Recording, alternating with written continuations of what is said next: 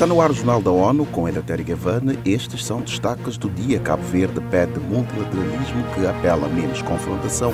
E o Banco Mundial diz que a economia global pode entrar em recessão em 2023. A 77ª sessão da Assembleia Geral prossegue com o debate geral nesta quinta-feira de discurso a um chefe de Estado e do Governo de Guiné-Bissau e Portugal, no terceiro dia do evento. Na quarta-feira, o chefe de Estado de Cabo Verde, José Maria Neves, pediu reforço do multilateralismo. Um multilateralismo efetivo, inclusivo, preventivo, dissuasivo e cooperativo, que possa estabelecer um novo acordo global entre Estados, assim como uma nova governança global do sistema internacional.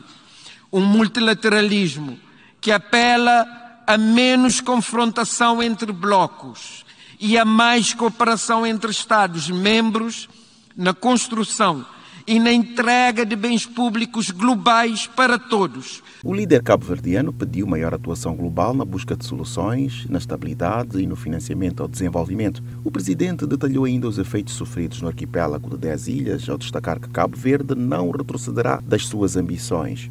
A crise econômica e financeira de 2007-2008, no preciso momento da nossa graduação do grupo dos PMA, a pandemia da Covid-19, que provocou uma recessão em 2020 de 14,6%.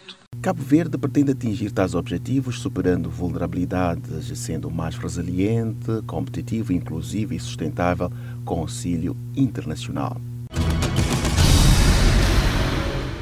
Na preparação para a COP27, que será realizada no Egito em novembro, o secretário-geral das Nações Unidas, António Guterres, com o presidente egípcio Abdel Fattah al-Sisi, recebeu um encontro fechado de líderes sobre ação climática. Os detalhes com Mayra Lopes. Na preparação para a COP27, a Conferência das Nações Unidas sobre Mudança Climática, marcada para novembro, no Egito, o secretário-geral da ONU, Antônio Guterres, reuniu-se com o presidente egípcio em Nova York. O encontro fechado contou com chefes de Estado e governo à margem da 77ª sessão da Assembleia Geral da ONU.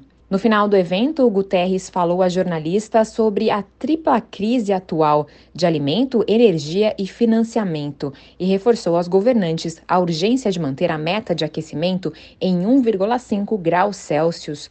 Para isso, as emissões devem cair 45% antes de 2030. Da ONU News em Nova York, Mayra Lopes. O secretário-geral da ONU afirmou que os líderes também precisam priorizar a mitigação das perdas e danos ele espera que este tema seja debatido de forma séria na 27ª Conferência da ONU sobre Mudança Climática.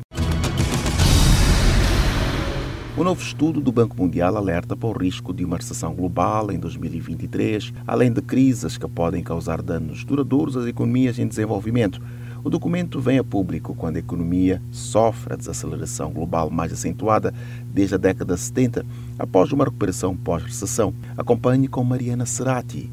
As economias dos Estados Unidos, China e zona do euro, as três maiores do mundo, recuaram drasticamente.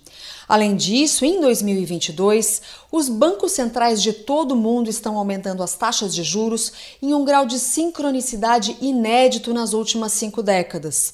A medida tem o objetivo de responder à alta da inflação, que foi impulsionada pela pandemia e pela guerra entre Rússia e Ucrânia. Do Banco Mundial para a ONU News, Mariana Serati. Para reduzir a inflação global a uma taxa correspondente às suas metas, bancos centrais podem ter que aumentar taxas de juro em dois pontos percentuais adicionais, de acordo com o relatório. A Organização Internacional para Migrações e parceiros apoiam o governo de Moçambique na identificação civil de deslocados internos em Cabo Delgado. Confrontos e desastres naturais resultaram no deslocamento de cerca de um milhão de pessoas no país. Acompanhe os detalhes com o Uripota. O norte de Moçambique tem sido alvo de agressões de grupos armados não governamentais. Os confrontos e os desastres resultaram no deslocamento de quase um milhão de pessoas no país. Celestino e sua família fazem parte desta estatística. Ele e sua família instalaram-se como deslocados internos numa modesta casa de campo em Balama, na província de Cabo Delgado. Balama é o local de acolhimento de mais de 11 mil deslocados devido ao conflito. Cerca de 70% estão em Cabo Delgado e vivem em comunidades de acolhimento com população a duplicar nos últimos cinco anos. De Maputo, para ONU News, Ouripota. A agência da ONU, com apoio de instrumentos de política externa e parceiros, apoia o governo de Moçambique na emissão de bilhetes de identidade e registro de nascimento aos deslocados internos.